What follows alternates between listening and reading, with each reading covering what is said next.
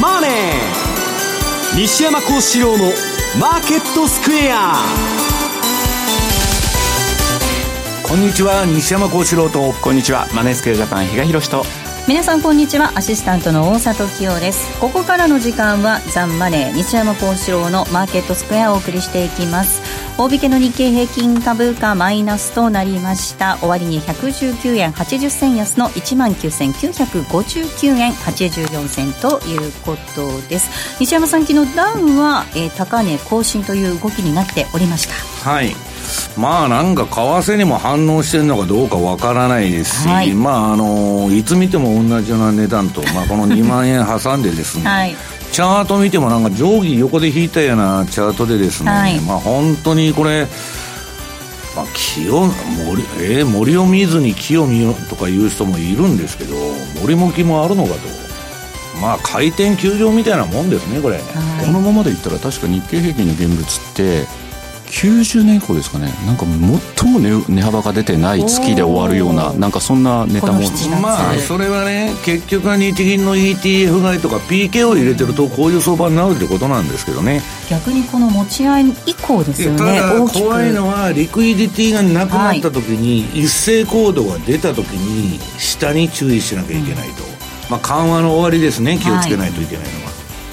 えそしてその為替なんですがドル円がこの時間110円台のえ110円の91銭92銭あたりでの動きとなっています。比嘉さん111円再び割り込む動きとなっています。うん、やっぱり相変わらずドル売りの流れっていうのは続いてるかなと、ね、重たいですね、はい、なので先週ですか？110円台もありましたけどそこからまたじりじり下げてきて、うんで今週も少し112円を伺うかなと思ってたところやっぱりダメでしたよね、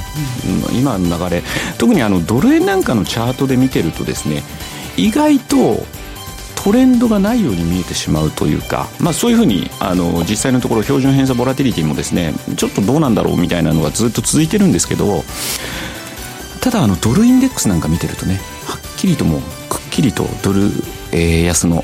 あ動きなんだなっていうのが分かりますんで、えー、今日またあのドルインデックスのチャートに関してはあの資料の一つとして持ってきたので、うん、後でまたその番組ホームページでも確認いただければなというふうに思いますね。えー、そして番組ではリスナーの皆さんからのコメント質問お待ちしています。投資についての質問など随時受け付けておりますので、えー、ぜひ皆様ホームページのコメント欄からお願いいたします。ザ・マネーはリスナーの皆さんの投資を応援していきます。それではこの後午後4時までお付き合いください。この番組はマネースクエアジャパンの提供でお送りします。突然ですがクイズです。毎週水曜夕方4時からの番組といえばヒントは福永博之さんと津田まりなでお送りしている番組です。世界の株価で。儲けるぞ。ブー。世界の株価指数にスポットを当てインデックス投資マスターになることを目指した番組です。世界の株価で。ミリオネア？ブー。世界の株価で。資産運用。ピンポンピンポン正解。世界の株価で資産運用は毎週水曜夕方4時から放送しまになる。グローバルヘルスカフェ。途上国へ赴き医療システム全体の向上を目指すグローバルヘルス。番組ではマスターの明石医師とカフェの常連客が国際医療協力を取り巻く技術革新や経済の動きなどの新しい潮流について語り合います。放送は毎月第3火曜日午後5時30分から。どうぞお楽しみに。Today! トゥデイズマーケットです。まずは今日のマーケット振り返っていきましょう。大引けの日経平均株価、先ほどもお伝えしましたが、今日マイナスとなりました。終値、ね、119円80銭安の19,959円84銭、2万円を割り割り込んでの大引けでした。えそしてトピックスが5.62ポイントのマイナスです。1621.22。東証一部の売買高概算で20億、えー、2809万株。売買代金金が2兆7735億円でした。えー、値上がり銘柄数が807、対して値下がりが1087、変わらず128銘柄となっています。え今日、えー、売買代金、東証一部のランキングです。東証一部の売買代金ランキング、トップが任天堂、そして2位にソフトバンクグループ、3位に東京エレクトロン、4位にエプソン、トヨタと続いておりまして、任天堂、ソフトバンク、そして東京エレクトロンというのが上位3位に入っております。売買高のランキング。トップが東芝です。2位にみずほ、3位がキムラタン、えー、以下、アーク、三菱 UFJ と続きました。業種別の騰落率確認しますと、今日は33の業種のうち、えー、上昇したのが15業種でした。上げ幅大きかったのがガス、精密、食料、不動産。一方、下げたところで、下げ幅大きかったのが証券、その他製品、空運、海運などとな、海運などとなっています。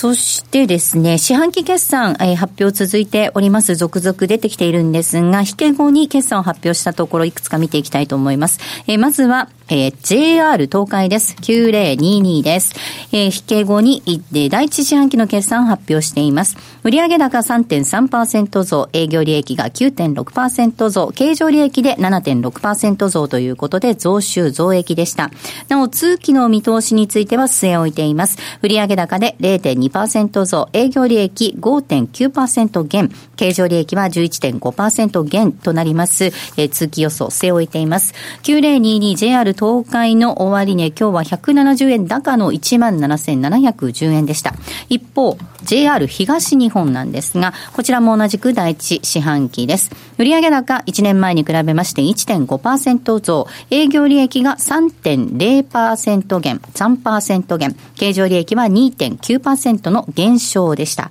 一方、通期の見通し、こちら据え置いています。売上高で1.7%増、営業利益1.2%増、経常利益で2.8%増となる、えー、増収増益予想据え置いています。えー、JR 東日本の終値が、えー、15円高の1445円でした。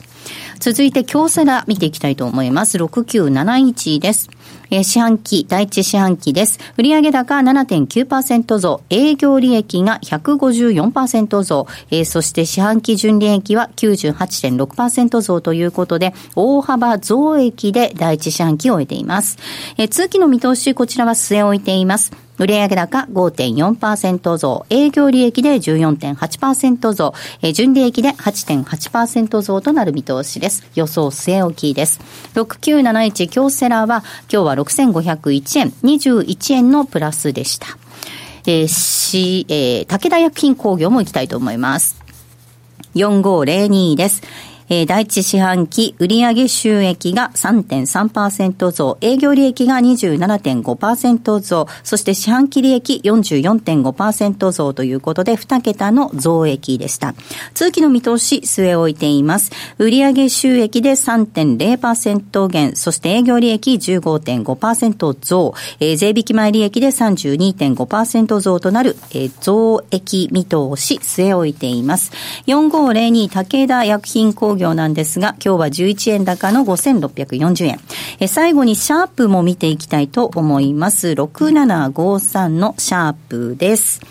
第一四半期売上高が19.6%増、営業損益は171億円の黒字に転換、経常損益も171億円の黒字に転換しています。え通期予想ですが、こちらも据え置きということです。売上高で22.4%増、営業利益で44.1%増、経常利益は215.1%増ということで、大幅増益見通し据え置いています。6753のシャープ、えー、2円安の397円で今日は大引けとなっていました。続いて為替の動き確認していきたいと思います。えー、ドル円がこの時間110円9798です。ユーロ円が129円の7581。そしてユーロドルなんですが1.169397あたりでの動きとなっています。えー、では比嘉さんからマーケットのポイントです。はい。えー、まず今週は、えー、FOMC ですね。というのがあってですね、なんか不思議だったのが、もう発表の前あたりはですね、はい、かなりやはり市場が高派の声明文、ええ、なんかそれを期待してる向きが強かったと。ドルが買われてましたよね。はい。というのがですね、非常に不思議で、はい、個人的にはですよ。あれだけこのところ議会証言とかでも、割とやはり慎重姿勢を崩してなかったイエレンさんが、急にその声明文でなんか高派的なことを言ってくるんだろうかというふうに思ってたところ、やっぱり、それまでのですね、発言を踏襲するような声明文であったかなとい。うところで、はい、まあ結局のところ、まあその期待で買われてた分、はい、まあ結果でその、えー、剥落とい。う動きになったかなというふうには思うんですが、うん、まあやっぱり一つ一つですね、指標を見ていって、で、じゃあいつバランスシート縮小をっていうのを明確に打ち出してくるのか、少なからず年末だと思われてたのが前倒しに変わったというのは確かでしょうし、それによって今度金利が、ま、バランスシート縮小してもやっぱ金利は上がるはずなので、えー、そうしたときに今の株って本当に持つのというようなところも当然出てくるでしょうから、えー、なんかそこのところまだやっぱり株式市場はですね、いいとこ取りをしてたかなというところ、ここから先やっぱりそこは、えー、注意が必要なんだろうなというふうには思って、えー、相場を見てました。で、えー、じゃあもう来週はというと、もう8月ですね。火曜日からは8月に。も終わりますね。ということになると、通常、まあ、横綱級の経済指標が目白押しの週で、特に雇用統計ですか。アメリカの雇用統計に注目が集まるんですが、まあ、あの、確かにそれが、あの、注目されるのもわからなくもないんですが、私自身は1日の日かな。はい。えー、PC コアデフレーター、はい。えー、これはですね、やっぱ物価の指数でありますし、はい、かつ FOMC のメンバー、FRB のメンバーも非常に注視して見ている指標の一つということなので、まあ、あの、今日、あの、ホームページの方を見ていただけると、PC コアデフレーター前年比のですね、えー、チャートも持ってきました。これずっと右肩下がりで、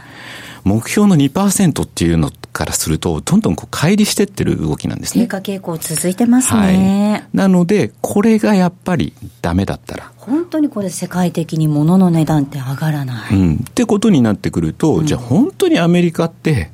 ね、バランスシート縮小、利上げなんかもってのほかっていうような感じになってくるでしょうし、バランスシートの縮小にも踏み切れるのということにもなるでしょう。で、さらにはですね、ちょっと今日、あの、もう一つサプライズ指数というのも持ってきたんですけど、はい、これ市場予想と結果がどうだったかというのを見てる指標なんですね。で、ゼロを起点に、まあ、プラスの方であれば、それだけ結果がいいねと。で、一方で、マイナスの方になってしまうと、いや、結果が期待を裏切ってるんだねっていうふうに見るんですが、これずっと右肩下がりですよね、こっちも。今、ゼロ割り込んできてますね。はい。なので、そう考えると、やっぱりこの先、本当にアメリカの景気って良くなってるというふうにも言われてるんですけど、まあ、本当なのかしらと。やっぱりちょっと疑わざるを得ないと。アメリカでも決算発表が続いていまして、企業業績、比較的ね、好調は好調なんですけどね、うん、それがじゃあ持続的なものなのかどうなのかっていうところにもなるでしょうし、まあ、それを言ったら、じゃあ今晩の GDP ですよね。そうですね。これも第二四半期速報値で、で、まあ、えー、予想が今日またちょっと上がってたんですよ。えっ、ー、と、直近で見たら予想が2.7%ということで、最初2.5%ぐらいだったなと思ってたら、結構ちょっとまた情報修正するところが多くなってきたのか。で、さらにはアトランタ連銀の GDP Now。こちらは2.8予想にやっぱ最後上がってたんですね。まあ、あの、第一四半期の数値をよく当てることで知られてるアトランタ連銀が最後そういう数値を出してきた。本当にその通りになるのか。これでまた多分、市場予想よりも下回ってってことになれば、この先どうなのってことにもなるでしょうし、やっぱりちょっと、うん、あの、一つ一つこれから指標を丹念に見ていくしかないのかなって、そんな気がしてますけどね。はい、えでは西山さん、はい、お話伺いたいと思います。はい、はい、はい。どうしたんですか？楽しそう。楽しそうですね。楽しそうじゃないですよ。はい。はい。あの、今週は FOMC ありました。はい、えー、FOMC の前と後で、ドルの動きもガラッと変わっていますけれども、どんなふうに FOMC 通貨ご覧になりますか？まあ、相変わらずいいとこ取りしてると、要するにね、資産売却を急ぐんだと。まあ、それは長期金利を上げたいからと。あの、銀行がまあ、業績が悪いですからね、長短スプレッドを広げたいと。えー、その目的のもとに、えー、資産売却は急ぐと。で、今短期上げちゃうと、そのイールドカーブがまた寝ちゃいますから、まあそれしばらく休むんだと。まあ見え見えの金融業界救済策なんですね。うん、で、まあ大体にしてですね、あの、利上げしとるのも、はい、次の不景気に利下げで対応したいと。まあ最低でも3、4%。まあ5%ぐらい普通は利下げサイクルっていうのは金利のバッファーがいるんですけど、うんはい、今、まあ、あの、先週の放送でも言ったようにですね、0.25で4回利上げしたと。うん、1%しかバッファーがないんですよ。はい、当然、次の不景気に利下げだけでは対応できないと、今の状況では。うん、で、まあ、QE4 になるわけです。で、まあ大体ですね、あの、前と後ろとか言っとんですけど、こんなん誰も参加してる人いなくてですね、はい、えっ、と、ファンドは私の周りもみんな夏休み取ってまして、はい、まあ南の島に行ったりですね、なんかまあ遊びに行っちゃったと。いいまあ今やってない、やってる人は儲かってないファンドとかね、苦し紛れなとこがやってるところが多いんですね。はい、大体休みのシーズンっていうのはそうなんです。そのクリスマス前とかね。そんな時はやらないんです。で、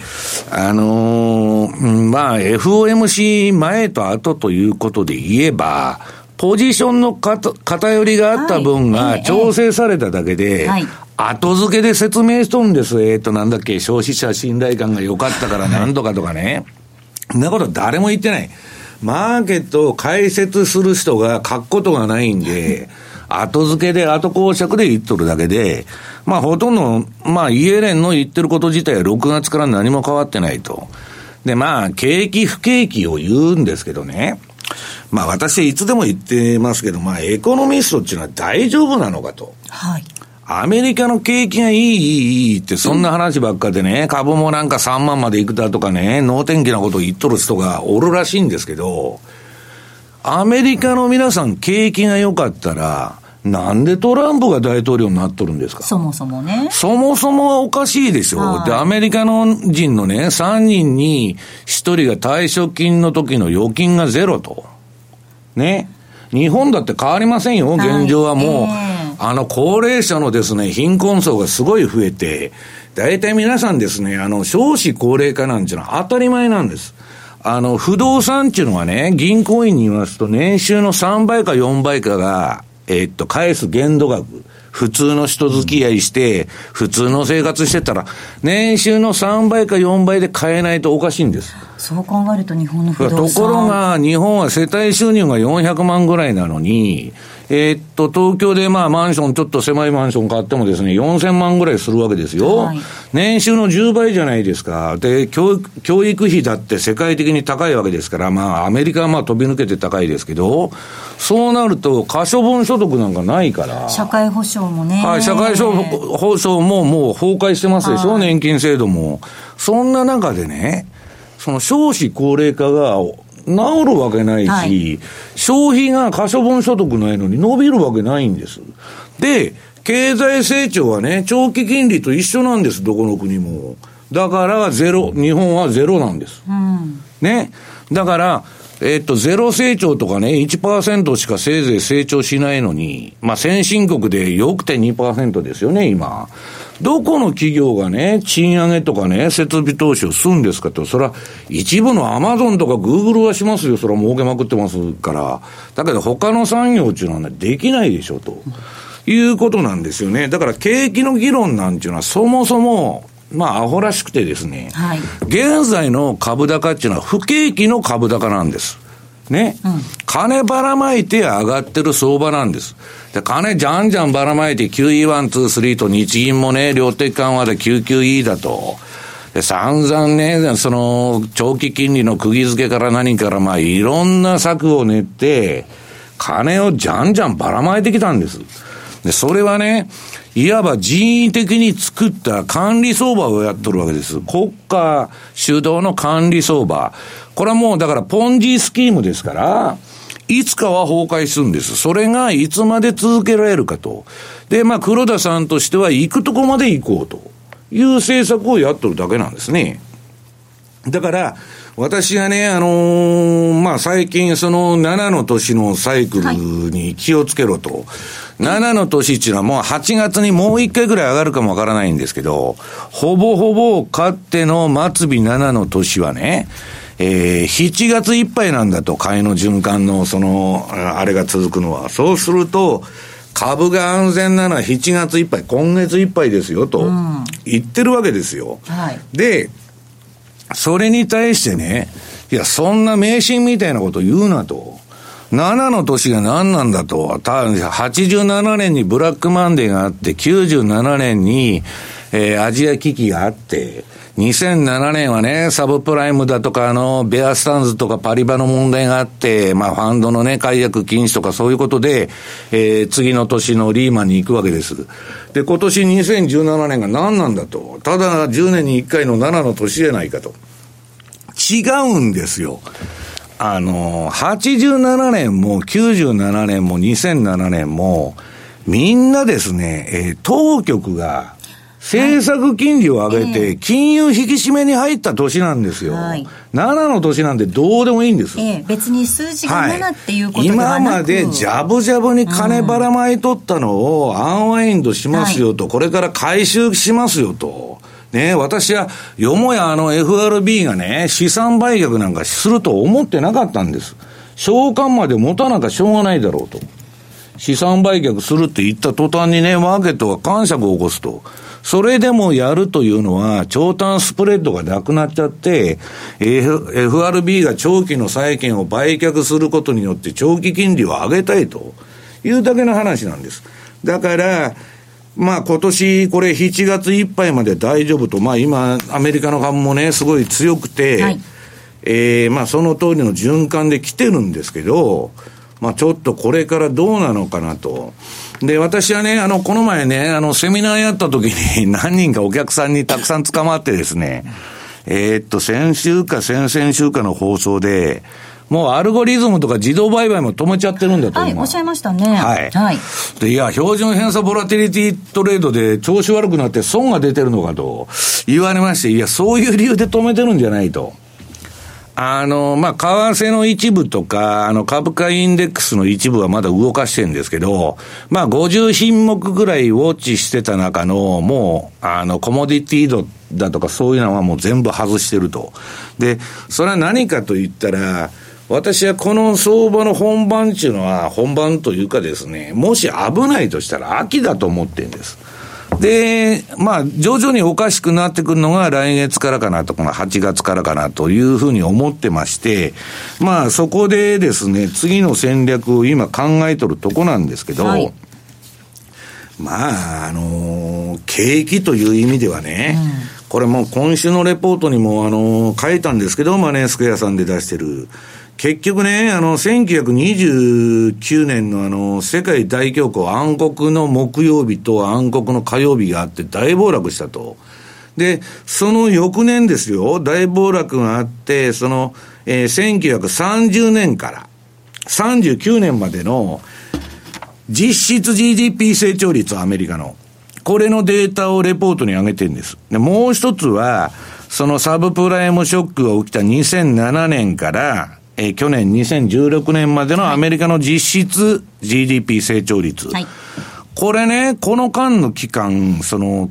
大恐慌の後の30年から39年までのデータと、2007年から、あのー、サブプライムの後、後、後の2016年までのね、アメリカの皆さん経済成長率っていうのは両方とも1.33%なんです。鳴らしてみると。はい。はい。合わせて平均すると、両方1.33。これ大恐慌後のですね、えー、10年と変わらないじゃないですかと。で、その時はね、恐慌の後っていうのはニューディール政策から、利下げから何からもう、総動員してやっとんですよ、この時も。全然ダメだったの、景気が。だから一旦皆さんデフレに入ると、それを抜け、抜けていくのは、長期デフレっていうのはね、かってはその戦争でしか抜けてないんですよ。はいえー、そんな景気がガンガン良くなるわけがないと。だから景気がいいから、えー、株が上がってんじゃなくて、金余りで景気がよく見えるんです。で、今日、それが今、景気いいってなんでみんなが言うかというとね、かっての皆さんバブルっていうのは、1986年から90年までの日本のあの100年に1回のバブル。あるいは2000年のドットコムバブルですね、IT のバブル。みんなですね、あの、えー、っと、あとは、えー、2007年の時はね、そのサブプライム住宅バブルですよ。不動産価格がむちゃくちゃ上がったと。特定のセクターが局地的に大バブルしたわけですよ。うんうん、で今はね、はい、もう全部のセクターが均等に全部この中央銀行の中央銀行バブルによって全部上がってると。うんうんうん、これはね、バブル、バブルだバブルだっていつでもあの、相場売りから入る人でさえね、バブルかどうかわかんないと。いうくらい、まあ言ったらゆでガエルがですね、だんだん温度が上がってんだけど、なんだか居心地いいなと、今のゴルディロックス相場ですね、はい、そういうことになってるんです。うん、だけどね、私が言いたいのは皆さん、その、ジャブジャブにこれまでしてきて、で、金利も上げます、資産売却もしますと、アメリカのね、世界の中央銀行である FRB が言ってる中ね、これまでと同じパターンのね、ただの金余り相場が続きますかということなんです。はい。それが続くのか、いつまで続くのかということですよね。後半のコーナーでは8月相場の展望ということでお話聞いていきたいと思います。あの、西山さん、先ほど次の戦略も考えているなんていうこともおっしゃってたので、はい、そのあたりも含めてお話しいただこうかなと思います。はい、ここまではトゥデイズマーケットをお送りしました。杉村富夫 CD マガジンの定期購読をご存知ですか？毎月の CD マガジンはもちろん、特典として第1、第3水曜日には杉村さん執筆のレター情報をお送りします。6ヶ月コースと1年コースの2種類をご用意。単品でお求めになるより断然お得です。お申し込みお問い合わせは、電話03-3595-4730ラジオ日経通販ショップサウンロードまで。毎週金曜夜更新和島秀樹のウィークエンドストック私和島がファンダメンタルズで注目銘柄分析。福永博之がテクニカルでマーケットを徹底検証。さらに注目イベントの解説や皆様からの個別銘柄リクエストにもお答えします。1週間のマーケットトピックが丸分かりで月額税別476円。詳しくはウィークエンドストックの番組ホームページをご覧ください。当たったら褒めてね J トラリピーボックス。トラップリピートトラップリピート。僕の名前はトラリピー。トラップリピートトラップリピート。それを略してトラリピ M2J トラリピボックスのコーナーです。この時間はリスナーの皆さんからいただいた質問をご紹介しながら進めていきたいと思います。えまずはこの質問をご紹介します。高橋さんからいただきました。トラリピプロモデル、ストップを打たれてしまったみたいなんですが、ストップを打たれた後、えー、ストップを打たれた後は仕掛けはどうするんでしょうか？トラリピの指値注文はストップロスかかった後にそのままにしておくのでしょうか？注文を取り消すのでしょうか？強いトレンドが出たからストップかかったということなので戻ってくることを考えにくいですかね？というふうにメールいただいています。はい。まあ今おしあのご指摘受けた通りですね、まあトラリピプロモデルというのを打ち出してたんですが、これがまああのユーロドル、5ドルドル、えー、いずれもですねストップに引っかかってしまったといういうことなんですね。で、まあ、今のご質問でもありました通り、今もう、えー、冷やし、週足、どちらでもですね、実はユーロドル、ドル、5ドルドル、今トレンドが出てる、強いトレンドの状況ということで、じゃあ、えー、まあ、ここからまた戻ればというようなことでですね、その後の処理をどうすればいいかということだったんですけど、私自身は一旦このじゃあ買いの強いトレンドが終わった頃を見計らって、改めてその分、今まで入れてた分も、やっぱり修正が必要なのかどうなのか、そこでもう一度ですね、あの、再考してみてもいいんじゃないかなというふうに思ってまして、ですんでちょっとですね、8月に関しても、そのプロモデルっていうのは今回、レート提示がないという状況になりました。というのもやっぱり今のこのトレンドが収まるのをちょっと待とうというようなところでもありますので、またそこら辺がですね、明確に見えてきたときにはですね、当然この辺の、この番組でもですね、お話をさせていただければというふうに思いますし、あとはですね、実を言うとそのトラリピプロモデルのほかに、アカデミア、津田が、はい、あの関わっているアカデミアモデルというのもありますので、そちらの方にもですね、ぜひ目を向けていただければなというふうに思いますね。はい。えー、続いての質問です。えー、風にはソンタックさん。IMM ポジションのドル円ロング、相当積み上がっている割には上昇していないんですが、どう見ればいいんでしょうか。今後、円高が進むと溜まったロングポジションの解消で、さらに勢いがつくんでしょうかというふうにメールいただいています。うん、その通りですね。うんえー、っと、買ってる人がむちゃくちゃ多くて、はい、儲かってなくて、ポジションは、まあ、引かされて持ってると。はい当然ですね、うん、まあ、ある一定の損失限度を超えて、ドル円が下落してくるとですね、投げが出ると。はい、もう相場っていうのは投げと踏みの応酬なんですね。うん、だから、価格も上がってポジションも増えていくと。これはすごくいい相場なんです。うん、で、ポジションが増えてるのに、改ざんが溜まっていくのに、相場が上がっていかないと。はい、これは、えー、近い将来下げに転じることは、まあ、まず間違いないだろうと。うん、で、まあ、これは、あの、投機筋のね、ポジションだけを、まあ、あの、見てるんですけど、本当はね、COT レポートっていうのを見ると、もっとあの、いろんなね、ヘッジ、ヘッジャーとかね、えいろんな立場の国事投資家とか、まあ、ポジションが見れるんで、で、我々投機筋っていうのは、いつでも損する人の逆に行くんです。はい。はい。まあ、それが誰かは言いませんけど、まあ、COT の話してると、こんなもん、まあ、時間がなくなっちゃうんでね。はい。で、今、まあ、投機筋のね、えー、ノンコマーシャルのポジションだけについて言いますと、これはね、このままドル円がですよ、ぐじぐじぐじぐじ下がってくると、どっかの時点で投げが出るということです。今ちょうど私もですね、目の前に PC でちょっと見てみたんですけど、えっ、ー、と、ドルのポジションってほぼニュートラルですね。で、一方で円ショートの方が積み上がってるのは確かなので、はい、まあこれが。だからこれがキャリートレードっていうことですよ。どこもね、世界中金利が低くて交換する金利もないのに、はい、何をキャリーするんですかと。まあ私はすごく疑問なんですけど。そうですね、前からおっしゃってますね。はい、うん。ポジションの話。はい。大丈夫。はい。えー、続いての、えー、質問なんですが、これいこうかな。えー、緑のアフロさんです。毎週楽しみながら聞いています。FX をやって数年、スイングトレードをやってきました。複雑な分析をする時間がない上に得意ではないため、えー、貯金高値やトレンドライン、西山さんから学んだ13と21の移動平均を使い、ビビたる利益を出してきましたが、えー、今年は西山さんがおっしゃる通り、デートレの短い時間足で突っ込みすぎない年、スイングでは全然勝てず、デートレも短い時間足のトレンド変化についていけず、エントリーもできず、乗ってはやられの毎日です。短い時間足ではどれぐらいの利益を狙い、損を覚悟すれば良いのか全くわかりません。えー、頭を切り替えられるよう、初心者が短い足で見るべきポイントをアドバイスいただければ嬉しいです。というふうに質問いただいております。これ今、あの、大札さんのツイッターを見てるんですけど、短い足でどういうふうにしたら儲かるかっていうのは、なんかそこで、いやいやチャートばっかり、あの、記事に上げておられますんで、それをぜひ、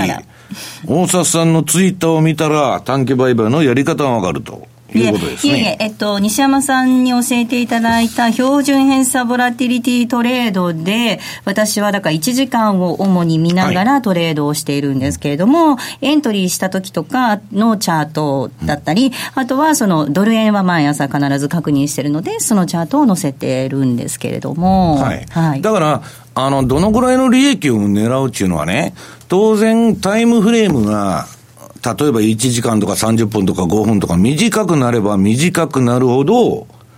えー、リスクは小さいけど、リターンも小さくなると。はいはい、で、週足とかね、月足で取引したら、うん、当然リターンも期待収益も高いけど、リスクも同じだけ高いと。だから、そこら辺のバランスですよね。うん、と、リスクが高ければ、ポジションを小さくしようとかですね、すべては資産管理で、えー、ポジションの配分が決まってくるということだと思うんですけど、はい、ご自身でどれぐらいのリスクを取れるかっていうのを考えた上で、どれぐらいの値幅を取ればいいのかっていうのを決めればいい、ね、はい、そこから逆算してポジションを、うん、えー、立てると。うん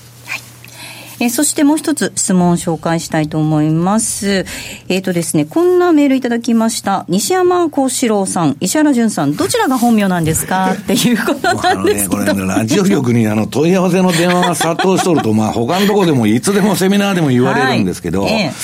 もともとですね、私はまあ表に出る気がなくて、うん、あの、プロのね、はい、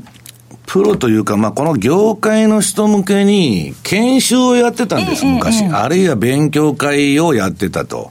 で、その中で、レポートを書かないかっていう話になって、で、私は表に出る気がありませんので、えー、全部ペンネームで、いろんな証券会社だとか、まあ、銀行だとか、そういうところでペンネームで、レポートだけ提供してたんです。で、その名前が5つぐらいありまして。わお。はい。ペンネームが。はい。で、それをそのまま、まあ、その各業者さんで使ってて、で、この番組はマネースクエアさんの提供ですから、西山幸四郎になったというだけの話なんです。はい。歴史で見るとあれらしいですよ。西山幸四郎結構古いんですよ。あ、うん、そうなんですね。だから。由緒正しいペンネーム、ね、まあ、あの、由緒正しいも何もですね、まあ全部ペンネームなんです。はい、で、5つぐらいあって、今2つぐらいに減ってきたという状況なんですね。はい。だからまあ特にあの、あどうあ私の、両方私で同一人物だということは間違いないです。皆さんきっと本名がね、気になるんでしょうね。はい、木村拓哉。アホか。何をつまらないこと言ってるんですか、本当に。では、ここでセミナーのご案内です。比嘉さん、東京でセミナーがありますね。はい。えー、まあ、セミナーなんですけども、8月そうですね。8月20日ですね。お盆明けにセミナーがありますので、まあ、あの、CFD、FX 両方の、あの、えー、こう、プログラムをですね、はい、今回準備しておりますので、まあ、ぜひ皆さんご参加いただければなというふうには思います。えー、ザンマネー西山幸四郎のマーケットスクエアスピンオフセミナーです。FX 株価指数 CFD1 日徹底攻略。8月20日日曜日、えー、会場がベルサール八重洲になります。スタート時間が12時30分。えー、西山さんは第3部、そして第4部に登場されますので、えー、第1部からぜひ第4部までたっぷりと皆さん、えー、1日参加をしていただきたいなと思います。詳しくは番組のホームページの方をご覧いただきますと、リンクが貼ってありますので、そちらをご確認いただければと思います。ここまでは M2J トラリピボックスをお送りしました。月曜夕方6時15分から好評放送中、真壁昭夫のマーケットビュー。今、マーケットを動かしているのは何か株式、為替、商品相場のトレンドをおなじみ真壁昭夫と藤富の精鋭アナリストが分析。真壁昭夫のマーケットビューは月曜夕方6時15分から。競馬中継が聞けるラジオ日経のテレドームサービス。東日本の第一放送は0180-99-3841、99-3841。西日本の第二放送は0180-99-3842、99-3842。情報量無料、通話料だけでお聞きいただけます。浜田節子です。鎌田新一です。投資という冒険をもっと素敵にするためにマーケットのプロを招いてお送りする「ゴーゴージャングルマーケット」は毎週金曜午後4時から。お聞き逃しなく。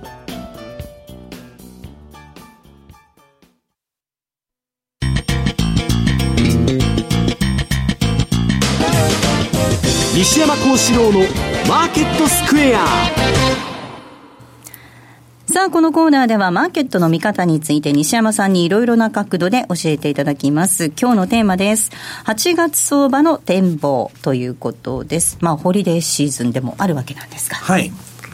まあ、8月ちょっとですね、まあ、日本でいうと日八が不景気な月だと。まあ、こう暑いとですね、まあ、すべからくどうでもよくなってくると。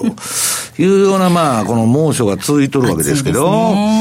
まあ、相場の方はまあ、その猛暑とは、えー、違って逆になんか寒いなというような相場が続いとるんですけど、えー、私はですね、ちょっと、あのー、この夏から秋にかけての相場をすごく警戒しとるんですね。はい、で、それはもう先ほどの冒頭、冒頭でというか、さっきの、え前半のコーナーで言ったように、今までジャブジャブにしてたのを締めるんだから、同じ相場が続くわけないんだと。で、もう一つはね、えっと、私はね、その1987年のブラックマンデーから、もうほとんどの暴落相場を、それ以降の経験しとるんですね。で、相場っていうのは最後が一番引き込まれるんです。あの、特にコモディティの相場とあの、株の相場っていうのは最後の5波動が、あの、エクステンションして一番走るという展開になることが多いんで、それまでね、高すぎるっつって買えなかった人も収支買いして買ってくるんです。相場の最後で出てくる。はいで、国際的に言うと日本人とドイツ人は相場の最後で入るんですね。えー、まあ何の相場もそうなんですけど。で、まあちょっとね、えっと、これまあ日本ではですね、もうほとんどその報道されないんですけど、大里さんもなんかたまにあの、なんだっけ、えー、っと、ブログじゃねえや、えー、っと、なんだか、ツイッターとかでも前に見たことあるんですけど、はい、あの、ゼロヘッジ。あ、ゼロヘッジの記事、はい、時々ゼロヘッジというのはですね、まあアメリカの報道番組 CNBC でも何でも、強気の人も弱気の人も出てくるんです。うん、で、いろんな意見があっていいんです、相場は。で、大体強気の人も弱気の人も言わないと、全員が買いとか全員が売りになってたら、そもそも相場が成立しないと。で、いろんな意見があっていいんですけど、日本は、まあ、あの、セルサイド主導中が、とにかく買ってほしいと。買わせろと。いう意図のもとにあの番組制作がされてますんで、強気の人しか出てこないんですね。で、そういうのは、まあ私は見たことないんですけど、番組も。その、えっと、重要なのは、今何が起きているかということを自分の頭で考えると、はい、人の話じゃないんです。耳学問はいいと。えっと、自分が考えて自分で決断して投資すると。いくつか情報を集めたらそれを全部インプットして、そこから自分で考えた情報を集めるというのは都合のいい情報を集めるんです。うん、日本人は耳障りのいい自分のポジションにフェーバーなことを言ってくれる人をね大丈夫だといつかは上がると。耳障りのいいこと、はい、精神安定剤を求めてるんですね日本の投資家の多くの人は。でそうじゃないと。ダメならダメで切らなダメだし、相場っていうのは一回一回蹴りをつけていくという私は考え方なんです。で、その際にね、今まあゼロヘッジなんか見てると、えー、っと、このバンクオブアメリカ、はい、これあのメリル・リンチを吸収しましてですね、で、スイス系の銀行が凋落していく中で、今世界最大のまあ、プライベートバンクになってるの。で、その、顧客に対しても、まあそうですし、こういうゼロヘッジとかにもね、こっから3、4ヶ月の相場は、めちゃくちゃ危ないと。で、今相場最高値で上がっとるでしょ？上がれば上がるほど危ないと買い取るんです。で、それはまあ株に対してアナリストが買い取ると。バンカメのね。で、一方、通貨のストラテジストもですね、夏後半にドル安が進むんだと。はいで、リスク回避局面では円が一段高になる可能性があると。これは日本で言っとるのと全く逆のこと言っとるんですね。はい、一体どっちが本当なんだというのを考えるのは皆さんなんです。うん、いろんな意見があっていいんです。強気弱気で。で、私はね、これあのー、放送でも言ったかもわかりませんけど、今ね、アメリカの証拠金債務っていうのはアメリカの GDP の3.1%に達してると。で、これもう2%超えたら、かって暴落が起きると危険水域なんですね。もう全部借金付け、レバレッジ。はい。もうあの、先週の放送でも言ったと思うんですけど、現物取引で損が出ても大した経済に影響は出ないんです。レバレッジをかけた人が損すると、負の連鎖が起こるんですね。相手も焦げつくと。うんんで、あの、例のこの前の金融危機みたいな2007年、8年のですね、に発展していくと。で、ちょっとね、もうレバレッジがかかりすぎてると。で、レバレッジがかかってる相場っていうのは皆さんどういうことかわかりますか？借金をしてみんなが相場やっとると、アメリカ株買っといたらどうせ上がるんだと。ね、ビットコインは買っといたらどうせ上がるんだと。何か買っといたらどうせ上がるんだと。インデックス買っといたらいいんだと。みんな、超単純なロジックのもとに相場やってるわけです。ところが、そんなことで儲かったら世の中誰も苦労しないんですね。で、あの、何が言いたいかというと、こういうレバレッジがかかってるマーケットというのは、一度相場が逆流するとですね、はい、えー、ジャブジャブに見えてるリクイディティ、いわばその相場の流動性が一気になくなるんです。うんうん、それが今までの金融危機なんですよ。はいリクイディティがなくなる前に売らないとダメなんです、相場っていうのは。はい。みんなね、リーマンショックのさなかに5ドル100円割って、55円まで真っ逆さまに落ちとるのにですね、差し値なんかしたって引っかからないんですよ。だから、要するにリクイディティのね、逆襲っていうのが、えー、向こうのエコノミストの話を聞いてると、近い将来に起こるんだと言っとるんですね。で、それはね、このバンカメだけでなくて、えー、JP モルガンのね、ジェイミー・ダイモンから、何から、みんなですね、言ってると。うん、で、一番ね、怖いのは、先ほどね、1930年から39年の経済成長率は1.33%、えー、2007年から2016年は1.33%と同じなんです。ね。これで思い出されるのは、一昨年に世界最大のね、ヘッジファンドのブリッジウォーターのレーダリオが、今は1937年と同じと言ったんです。えー、ね。37年何が起こったかと、29年に相場が大暴落して、そこから財政出動からね、利下げから散々やって、アメリカの株も大きくリバウンドしましたと。もう大丈夫だっつって FRB が利上げしたと。うん、途端に株価が半値になったと。ね。で、レーダーリオは今何言ってるかというと、まだ日銀も緩和してるし、ジャブジャブなんで、まあ要するに、このジャブジャブ相場で相場の急落はないかもわからないと。だけど、えこの FRB の利上げと資産売却によって、経済はね、長期停滞に入る可能性があると。あの、ローレン・サマーズの長期停滞論ですよ。どっちにしたってですね、今までと大きな相場にターニングポイントが訪れてることは、小学生でもわかるじゃないですか。はい、なんでそれに警戒しないんですかと。で、何もなかったらそれでいいんですよ。ええ、で、私はね、その日本でその投資する人にみんな一番危ないっていうのは、ストップロスを置いて投資してる人は極めて少ない。うん、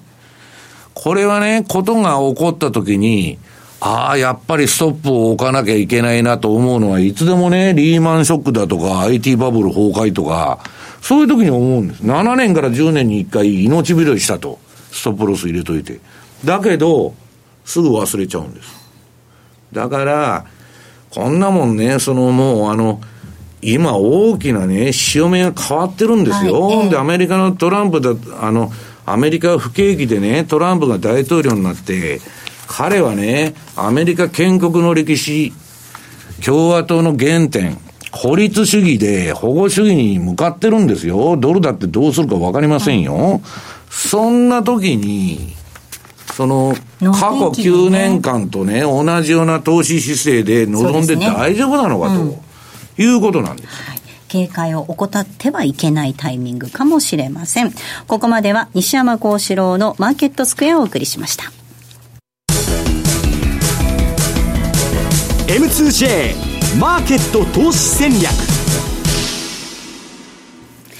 さあ、このコーナーでは来週に向けて M2J の投資戦略を伺っていきたいと思います。比嘉さんです。はい。このところですね、まあ、あの、ドルストレート通貨ペアの話をずっとしてたかなと思うんですけど、そ、ね,、のスタンス、ばっちりでしたよ、先週も、今週も。あの、引き続き、継続かなというふうに思ってます。はい、あの、冒頭でもお話しした通り、ドル売りの今まだ流れは続いているというところなので、で、まあ、あの、ユーロドルを見ましてもですね、はい、5ドルドル、あと9位ドルドル、これね、あの、日足のみならず週足でもですね、非常に力強い。まあ、5ドルドルに関して言うと、週足だとまだそんなに、あの、成熟してないかなという感じ。レンジブレイクですからね。うん